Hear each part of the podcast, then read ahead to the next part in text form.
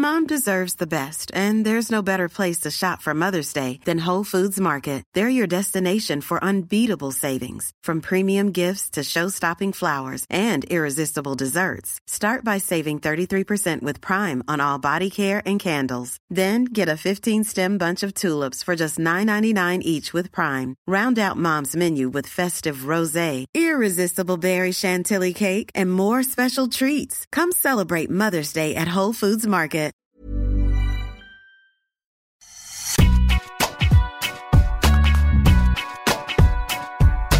Bonjour à tous et bienvenue dans Deep Impact avec l'intarissable Arnaud Di Pasquale. Comment ça va Arnaud? Salut Antoine, très bien. Je te remercie. Alors aujourd'hui nous avons une invitée très spéciale, on va pas perdre de temps, on passe tout de suite au warm-up, le sommaire de l'émission avec, dans le premier set je le disais, une invitée spéciale, Clara Burel qui vient de remporter un 60 000 dollars nous reviendrons sur son titre et puis nous projetterons sur Roland Garros. Dans la deuxième manche, nous reviendrons sur le triomphe de Rafael Nadal à Rome. Et puis dans le troisième set, le maestro Roger qui fait son retour à Genève.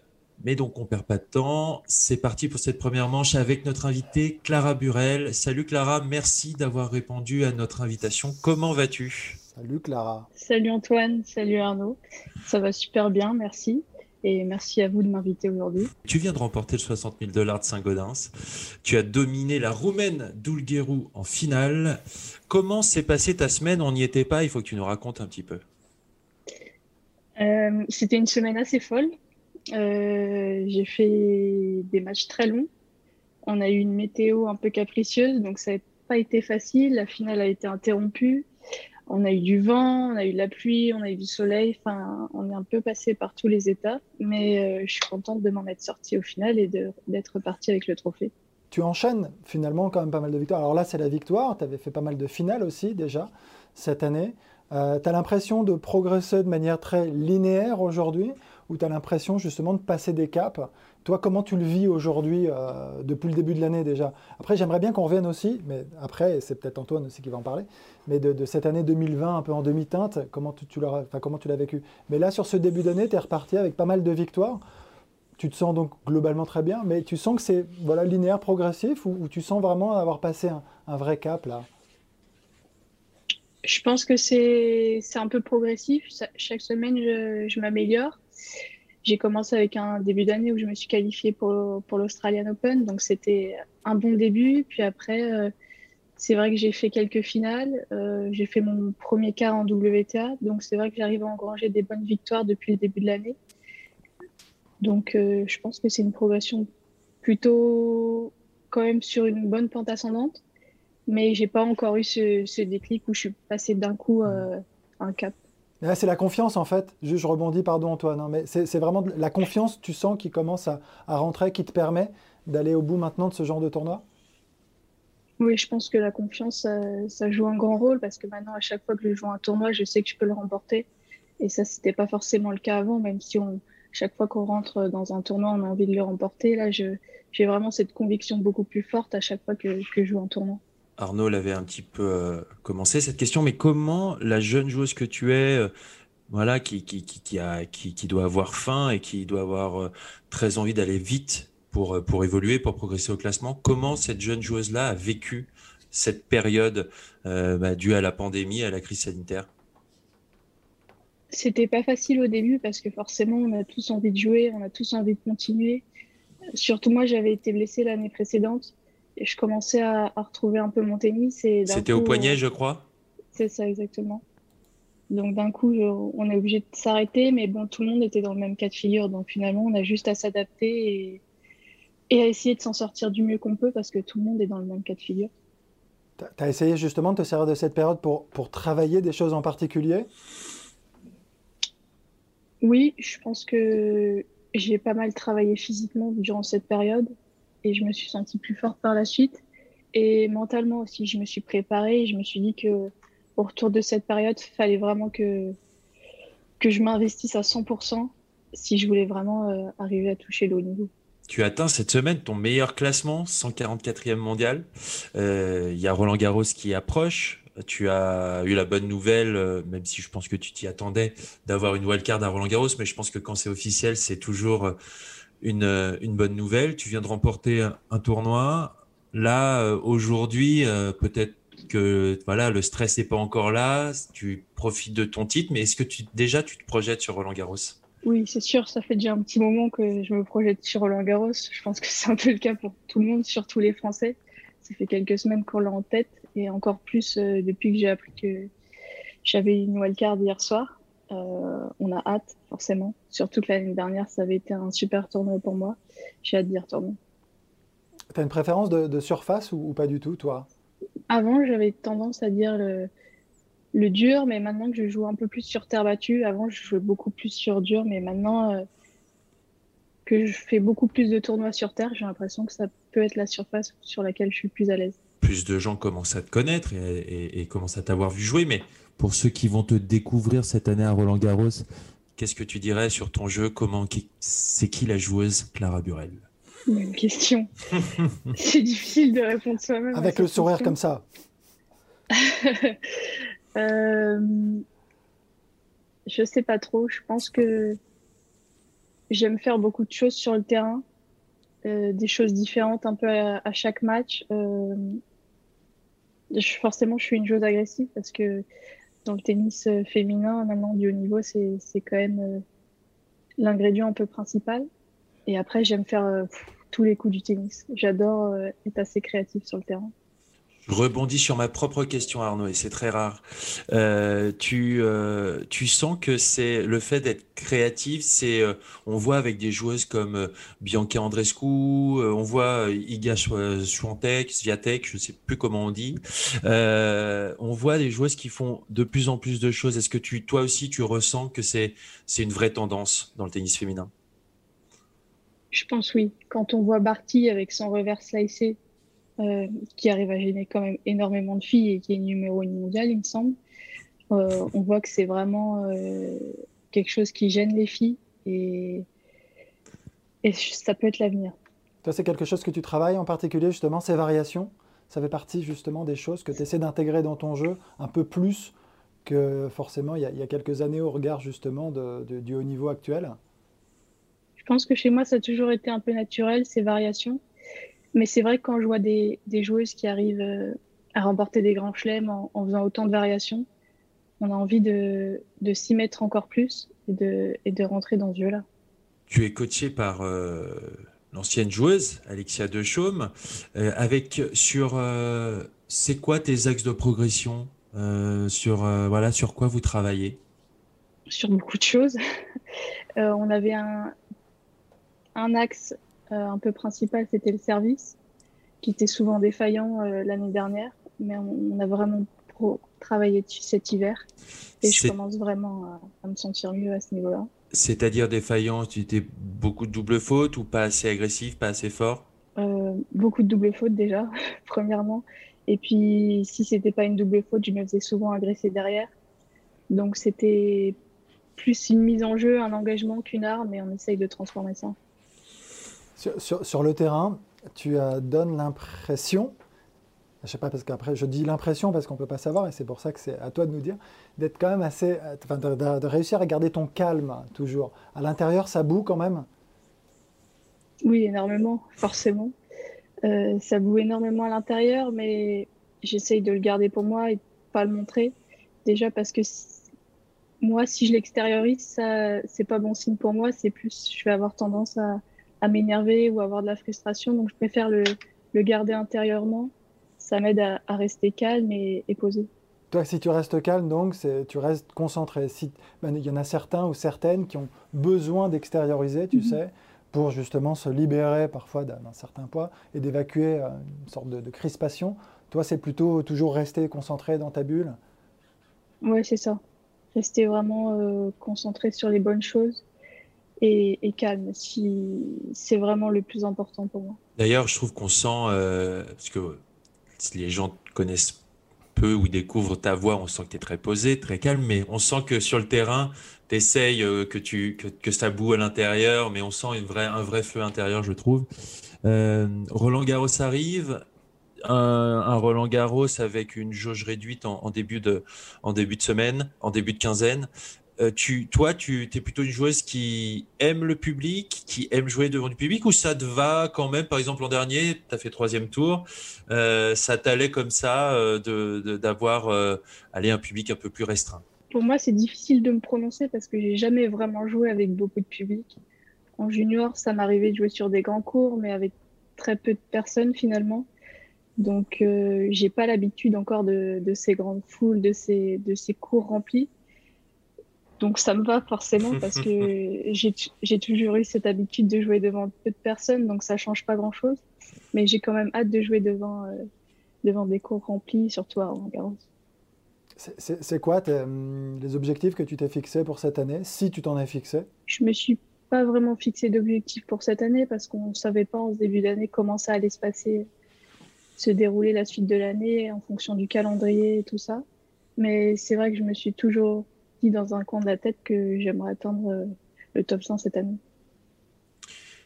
On dit que, bien sûr, on sait que le top 100 c'est important, mais ça peut être aussi juste, euh, c'est symbolique pour toi. C'est, ça représente quoi cette barrière du top 100 Oui, c'est symbolique, mais à la fois c'est pas une finalité, donc euh, c'est pour ça que j'aime pas trop me dire objectif top 100 cette année parce que si j'arrive à l'atteindre, je sais pas, imaginons rapidement, euh, j'ai pas envie de me retrouver après de, et de plus rien faire. Donc c'est c'est quand même symbolique, c'est quelque chose, mais j'ai pas envie de m'arrêter là-dessus. Tu as déjà joué, on disait, des, filles dans le top 50, on a déjà battu. Qu'est-ce qui te manque aujourd'hui, concrètement, d'après toi, pour vraiment justement euh, passer rapidement, parce qu'on te le souhaite, à l'étape supérieure? Je pense plus de constance dans mes matchs. J'ai trop souvent des, petites baisses ou des périodes où je peux me déconcentrer. Je pense que si j'arrive à être constante et à garder le même niveau de jeu tout un match, ça peut, ça peut arriver vite. On est à, à deux semaines de Roland Garros.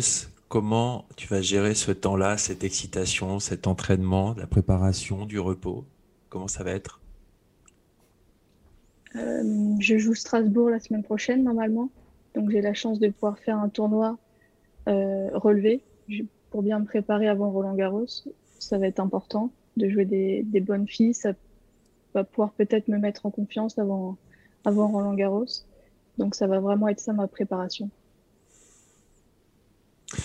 Bah super Clara, merci beaucoup d'avoir répondu à notre invitation. Euh, on te souhaite tout le meilleur pour euh, la semaine à venir, pour le tournoi à Strasbourg et puis bien sûr on te suivra Roland Garros. À très bientôt. Salut Clara, merci beaucoup. Au revoir. Eh ben, c'était cool d'avoir Clara Burel dans, cette, dans ce premier set euh, de Deep Impact. Qu'est-ce que tu en as pensé, Deep? Écoute, euh, une jeune femme posée, euh, j'ai envie de te dire calme, mais à l'image de, ce qu'elle donne sur le cours, en fait, je trouve c'est assez, assez bluffant. Et, je, je, crois qu'au fond, même si elle ne l'affiche pas, il y a beaucoup d'ambition. Elle ne l'affiche pas clairement, elle, joue super bien parce qu'elle a tous les coups du tennis et c'est vrai. Mm. Elle joue très juste en fait. elle en a pas parlé parce que c'était pas à elle de le dire, mais c'est à nous maintenant de le dire. Et c'est une fille qui, au-delà de, toutes les variations, c'est ce qu'elle disait, elle sait faire tous les coups du tennis. Elle joue juste, elle sent le jeu. Et ça, c'est un truc qui est, qui est pas essentiel parce que tu peux y arriver de plein de manières, mais qui est quand même assez important.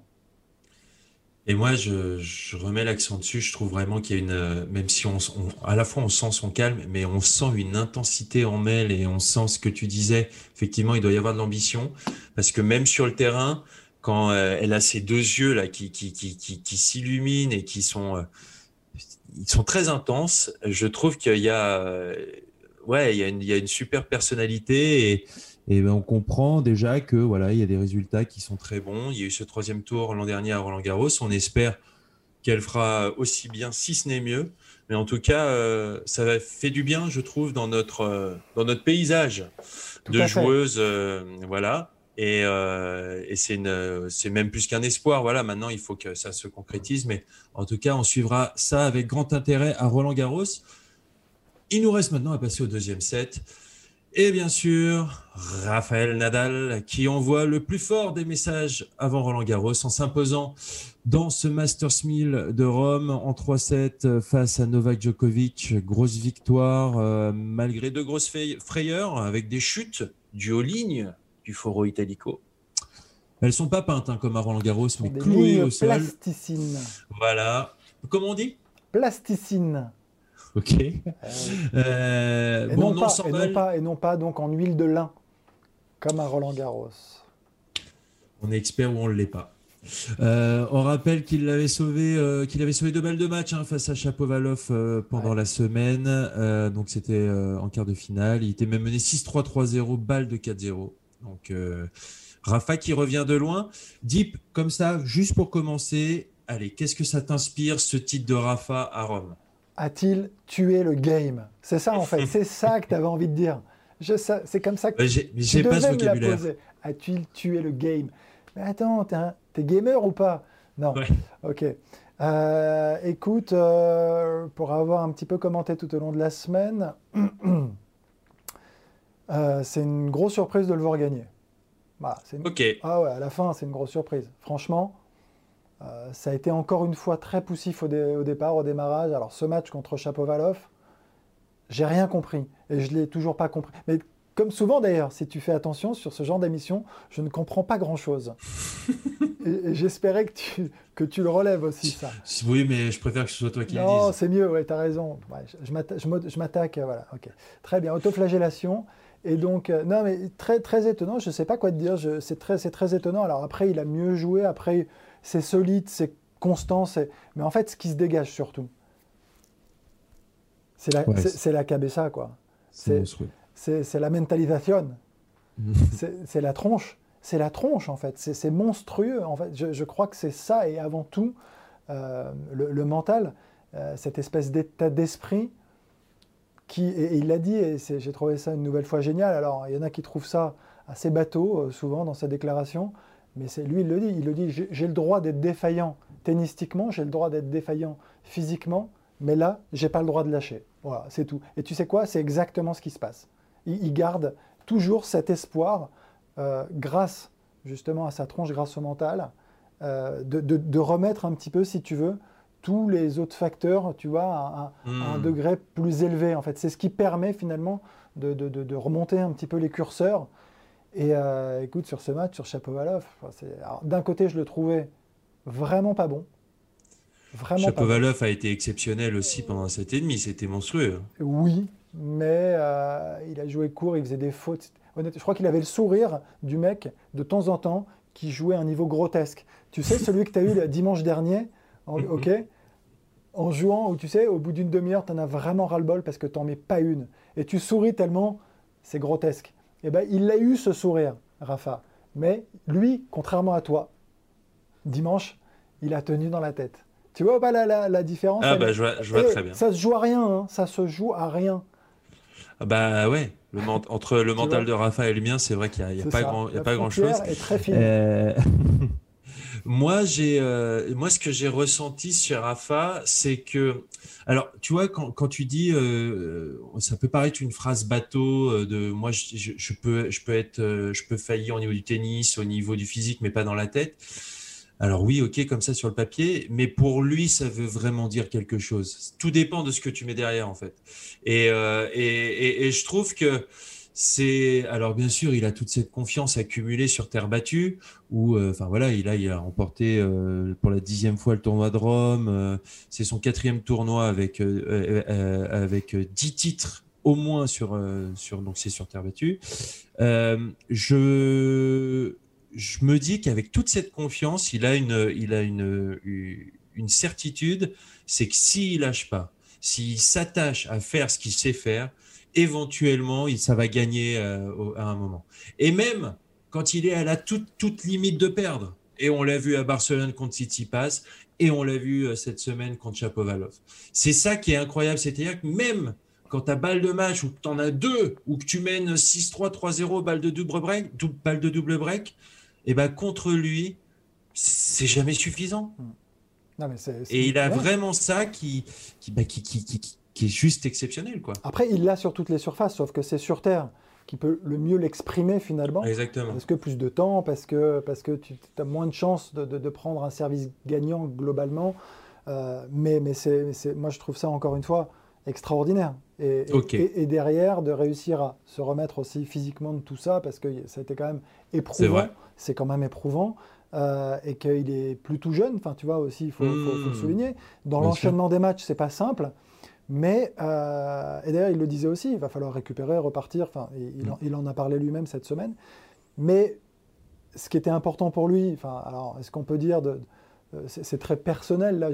on essaie de se mettre dans, à sa place, tu vois, dans sa tête. Avant Roland, euh, s'il avait perdu sur Chapeau-Valov, honnêtement, tu te rends compte le, décalage entre perdre sur Chapeau-Valov et gagner Rome. Et, ça se joue à un point. Bien sûr, bah comme, euh, enfin, à, deux points près, il peut avoir perdu en finale de Barcelone, perdu à, Rome, et on dit, on fait pas la même émission. Sauf que, malgré tout, pourtant, ça reste le favori, même s'il perd ses deux matchs. Exactement. Tu vois, c'est ça en fait. Mm. C'est dingue. Donc là, c'est ok, c'est l'aspect mental. Donc on avait vu à Madrid, on avait vu à Barcelone déjà que tennistiquement, parfois, il n'était pas content. On a vu à Madrid, alors même si les conditions sont un peu spéciales et que son jeu ne s'exprime pas euh, euh, comme il le voudrait euh, à, à, Madrid tennistiquement, sur quoi, euh, sur quoi encore il peut s'améliorer, par, lui par rapport à son jeu, bien sûr, euh, sur ce que tu as vu à Rome? Sur, quoi, sur quoi il n'était pas content et sur quoi il, il pourrait mieux faire? Écoute, c'est, très, c'est dur de répondre pour la simple et bonne raison qu'il y a eu du très bon. Il y a eu du très bon. Contre Sinner, c'était très bon. C'était très bon. C'est-à-dire qu'à un moment, euh, il y a, en fait, c'est, c'est beaucoup plus fluctuant que d'habitude, je trouve. C'est-à-dire qu'il y a tu vois, il y, a, des fondamentaux, il y a quand même une base qui est assez mhm. solide, mais elle est moins élevée qu'à une époque.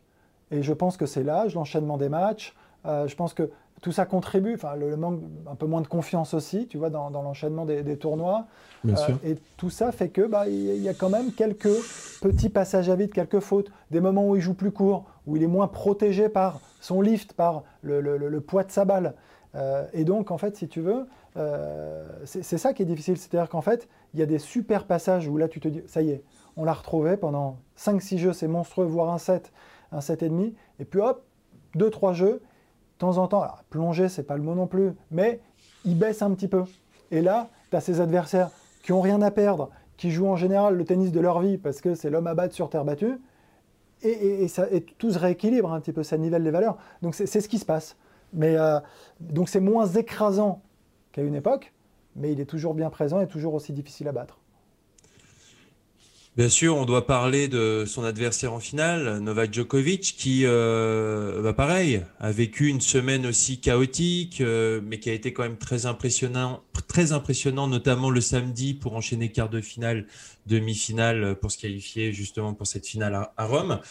Euh, on avait, on a pensé qu'on avait affaire à un Djoko euh, en colère, euh, de mauvais poils, ça, et puis il a quand même montré que voilà, allez, à quelques semaines de Roland Garros, il se remet au niveau, il arrive à se hisser bah, au niveau de Rafa pendant euh, au moins 7 et demi. Non mais après là, le, débat, il n'y en a pas. il est juste derrière Nadal sur terre. S'il y a bien un deuxième grand favori, c'est lui, sur terre battue. Quels que soient ses débordements, ses colères, tu vois, peu importe, tennistiquement, bah, c'est Il y a quelques semaines, on parlait plus de Tsitsipas que de lui. Hein. Non, je ne suis pas d'accord. pour moi, on parle de Tsitsipas qui est troisième.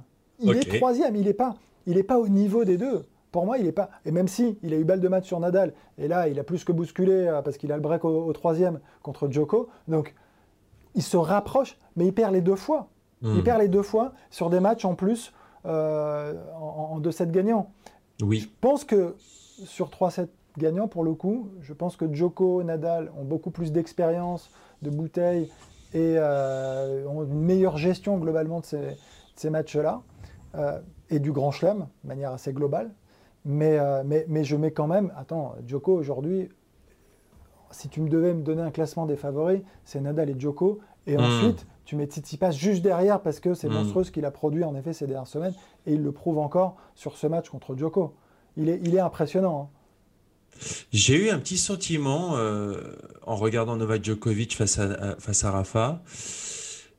Alors que contre tout le reste du circuit, il peut paraître Enfin, on le sent très confiant. Quand il perd ou qu'il est bousculé, il s'énerve. Il, c'est là où il peut avoir des mots avec un arbitre, où il peut avoir des gestes d'humeur. Contre Rafa, on a l'impression que il se dit, OK, si je veux gagner, je dois rester très concentré, pas montrer de. Et donc, il y a un petit feu intérieur qui, qui... Bah, bien sûr qu'il a la rage de gagner, mais je ne sais pas s'il n'y a pas un petit complexe d'infériorité contre Rafa. Sur Terre Bien sûr, sur Terre. Peut-être un peu, je, je, suis pas en Tu vois ce que je veux dire? Tu vois, on le sent un peu moins euh, dans la rage. Bah, y y a... Alors, je sais pas si pareil, je, je fais des, des, erreurs parfois, tu sais, sur le, le choix des mots. Mais euh, je sais pas si c'est plus d'humilité face à, à, Nadal aussi. Sur Terre, tu vois, quand tu joues Nadal. Peut-être un peu le, le, mm. le droit de perdre contre Nadal sur Terre, plus que contre les autres. Bien sûr. Et, c'est presque inconscient. C'est presque inconscient. Et donc, si tu veux, quand tu vois euh, sa colère, parce que il est monté dans les tours là, hein. il est, bah, ouais. et, certains disent ouais, mais ça lui arrive. Autant comme ça, pas, pas hmm. tant que ça. Moi, j'ai trouvé que c'était encore une fois un large débordement. Enfin, c'était hmm. assez déviant. Il, il, y avait il y a eu d'ailleurs interruption. Il est revenu, il s'est excusé, hein. mais tu sentais qu'il n'était pas bien et qu'il était à, deux doigts du pétage de plomb quand même. Hmm. Et, contre Nadal, non, il n'y a, pas ça en effet, bah, parce que c'est une finale, parce que c'est Nadal en face, mais surtout parce que c'est Nadal en face aussi, et c'est peut-être cette humilité finalement de, jouer aussi Nadal. Et tu as vu ce qu'il a déclaré, c'est assez marrant parce que bah, je suis sûr que tu allais en parler, je te le laisse. C'est pour toi. Non, non, non, non, non, non, c'est pour toi, j'ai pas ma fiche. Par rapport à la next gen? Par rapport à la next gen, bien sûr. Mais il a dit que en fait, bon, déjà, il a eu un trait d'humour. Il a dit que c'était eux la next gen avec Rafa et, il a même mis Roger dans le dans le dans le lot. Euh, bon, il a dit aussi que affronter Nadal sur terre battue, bien sûr, reste le défi ultime. Et puis il a dit, euh, bah, la next gen, euh, ok, ils sont là, ils progressent, ils, avancent, mais en revanche, les grands tournois, c'est nous qui les gagnons, que ce soit les Masters 1000, les Grands Chelems. Et c'est pas faux. Allez, à part, euh, bon, il y a eu Madrid hein, avec euh, avec euh, avec Zverev, mais sinon, sinon c'est vrai que Joko a plutôt raison. Ouais, et non, et puis le, le, le petit, la, petite boutade, c'est en gros de dire Nadal qui dit on, vieillit, c'est plus dur. Lui, il dit non, mais on est toujours là et on va les bloquer. Enfin, il y a un peu ce, truc. Et il est vachement là-dedans, je trouve d'ailleurs, Joko. C'est non, non, non, la place, elle n'est pas, elle est pas encore libre. vous allez devoir vous la faire et c'est pas gagné. Et, c'est pas, et, et, et, et, il intègre ses, amis, Nadal et, Federer. C'était marrant d'ailleurs de présenter ça euh, comme ça, je trouvais. Ouais. Et d'ailleurs, est-ce que c'est pas aussi un petit, un petit pic et un petit signe d'agacement envoyé à l'ATP qui, bien sûr, pousse vachement en termes d'image et de com sur la next-gen pour, pour préparer l'après? Est-ce que c'est pas un petit, euh, petit pic? Ouais, je, je sais pas. Je sais pas s'il y pense à ce moment-là. En tout cas, la, la, TP enfin, doit le faire parce qu'elle doit se préparer aussi bah, euh, à l'avenir. Et euh, je crois que Nadal, Djokovic et Federer, on en parle suffisamment. Hein. On, les, pousse assez aussi. Bon, on n'a pas besoin de les pousser d'ailleurs parce qu'ils gagnent les tournois. Donc naturellement, si tu veux, ça se fait. Obligé de parler d'eux. Et on est euh, d'autant plus obligé de parler d'eux que nous allons passer à la troisième manche et que même quand le maestro Roger revient dans un ATP 250, bah c'est l'événement de cette semaine, on va pas se mentir. Euh, il joue euh, son premier tour contre Pablo Andújar, euh, c'est à Genève. on attend le retour de Roger. J'ai l'impression qu'on l'attend un petit peu plus que lui ne l'attend, puisque lui, il a plutôt parlé de match d'entraînement, non? Oui, il se, met, il, se met, il se met à distance, en fait. C'est de la protection? Un peu, je pense. Oui, un peu, et peu importe en fait qu'il ait 20 grands chelems ou pas, il y en a toujours un peu de protection. Et euh, quelle que soit en fait, si tu veux, la compétition, les, joueurs, leur palmarès, à un moment, euh, il y a un peu de protection et en même temps, je pense qu'il le vit quand même de cette manière. C'est que l'objectif, il est très content, je pense, de jouer Genève. Ça, c'est certain parce que c'est un mec du terroir qui, a gardé ses racines, qui aime profondément, tu vois, euh, son, parcours et mhm. son pays. Et donc, euh, donc de jouer à Genève, je pense que c'est chouette. C'est vraiment pour lui quelque chose qui, lui tient à cœur. Euh, au-delà, même si c'est la programmation qui veut ça, hein, euh, mais il est content. Et après, c'est quoi? C'est un 250. Donc pour lui, il ne peut pas le prendre comme un, événement majeur. C'est pas possible. Donc c'est en effet faire des matchs. Alors la manière dont il le présente est un peu exagérée presque, et c'est volontaire, et ça fait sourire. C'est je vais faire des matchs d'entraînement, c'est parfait, c'est de la préparation. C'est un peu, il grossit le trait, mais à, la fin, euh, s'il gagne des matchs, s'il gagne le tournoi, si ça lui fera que du bien, euh, c'est certain, pour préparer Roland, parce que ce qui est sûr, c'est qu'il veut s'aligner à Roland dans les meilleures dispositions possibles. On rappelle hein, qu'il sort et qu'il revient de deux opérations du genou. Il avait fait son retour à Doha avec euh, une victoire en 3-7 difficile contre, contre Dan Evans. Et puis, euh, il avait euh, chuté au deuxième tour contre le boucher géorgien Basilashvili. on se projette bien sûr sur Roland. Quelle chance il a, Roland? Est-ce que des matchs en 3-7 gagnants Est-ce que ce qu'on peut se projeter? Non. Moi, j'ai envie de te dire, c'est une inconnue totale. Mais totale. C'est-à-dire que vraiment, physiquement, on ne sait pas où il en est, c'est ce que tu dis. La Terre, c'est quand même beaucoup plus exigeant. Et même si eh, il a gagné Roland, mais c'est moins sa surface, ça lui demande plus de préparation. C'est-à-dire que c'est moins naturel chez lui. Donc, euh, mais il aura eu le temps de se préparer. Mais après, comment il a 40 ans, mmh. bientôt Bientôt, euh, tout, tout, bientôt. Comment il va justement réagir euh, physiquement sur une surface aussi, aussi exigeante que la Terre? Ce qu'il va être capable d'accepter, de, de, même s'il va essayer d'écourter les éléments, mais malgré tout, que tu le veuilles ou pas, tu es obligé de passer du temps, de construire. Euh, c'est pas sur, comme sur, sur d'autres surfaces où pour lui, euh, il, il, est capable de voler sur le terrain. Là, c'est chaque tour vraiment va lui demander beaucoup d'efforts. Est-ce que ça, on peut s'attendre à des adieux à Roland Garros devant le public français? On va se poser la question. On est, on est, on, est obligé, ouais. On est, obligé. Est-ce que c'est, en gros, c'est, est-ce que c'est sa dernière année? Exactement. Est-ce que c'est sa dernière année Tu me fais quelque chose là. Tu me fais quelque chose. J'étais pas préparé. Grosso modo, dernier Wimbledon, les Jeux Olympiques, euh, goodbye à Bâle. Je savais pas que le débat, tu vois, il irait sur ce sujet. Excuse-moi, tu, tu me prépares il, sur les sujets. Il est capable d'évoluer. Ah putain, c'est pas facile, hein. Faut... Non, non, mais t'as raison. On est obligé de se, la poser cette question. Tout le monde va se la poser. Et oui, oui, oui. Après, en tout cas, lui, lui j'ai quand même l'impression, alors je ne sais pas si pareil, c'est une façade, mais euh, il y a ce truc de dire, moi, tant que je suis bien, je joue. Hein. Et, et, et enfin, alors, soit tu me contredis, est-ce qu'il a déjà dit que c'était sa dernière année? Non, non, non, non, pas jamais. Hein.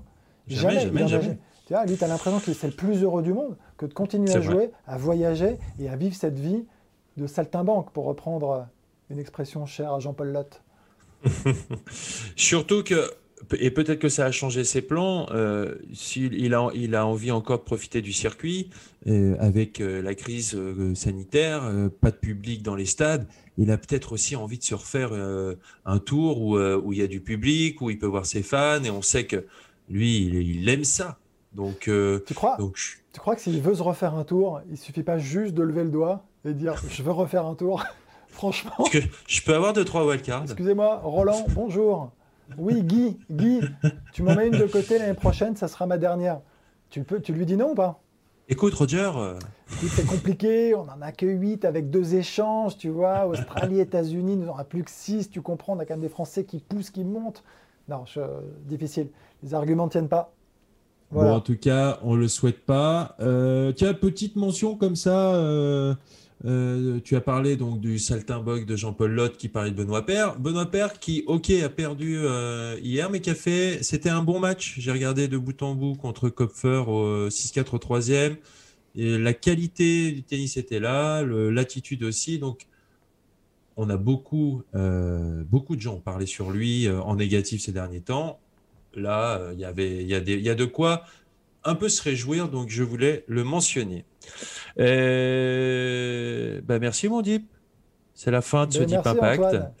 Euh, je vous rappelle que vous pouvez retrouver euh, ce podcast sur le site internet d'Eurosport.fr, sur toutes les bonnes plateformes. Vous pouvez partager cette émission sur les réseaux sociaux, nous commenter, vous pouvez nous poser des questions.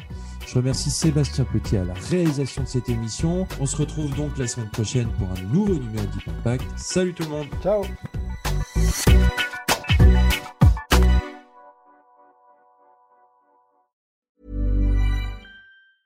Planning for your next trip? Elevate your travel style with Quince. Quince has all the jet setting essentials you'll want for your next getaway, like European linen, premium luggage options, buttery soft Italian leather bags, and so much more. And is all priced at 50 to 80% less than similar brands. Plus, Quince only works with factories that use safe and ethical manufacturing practices.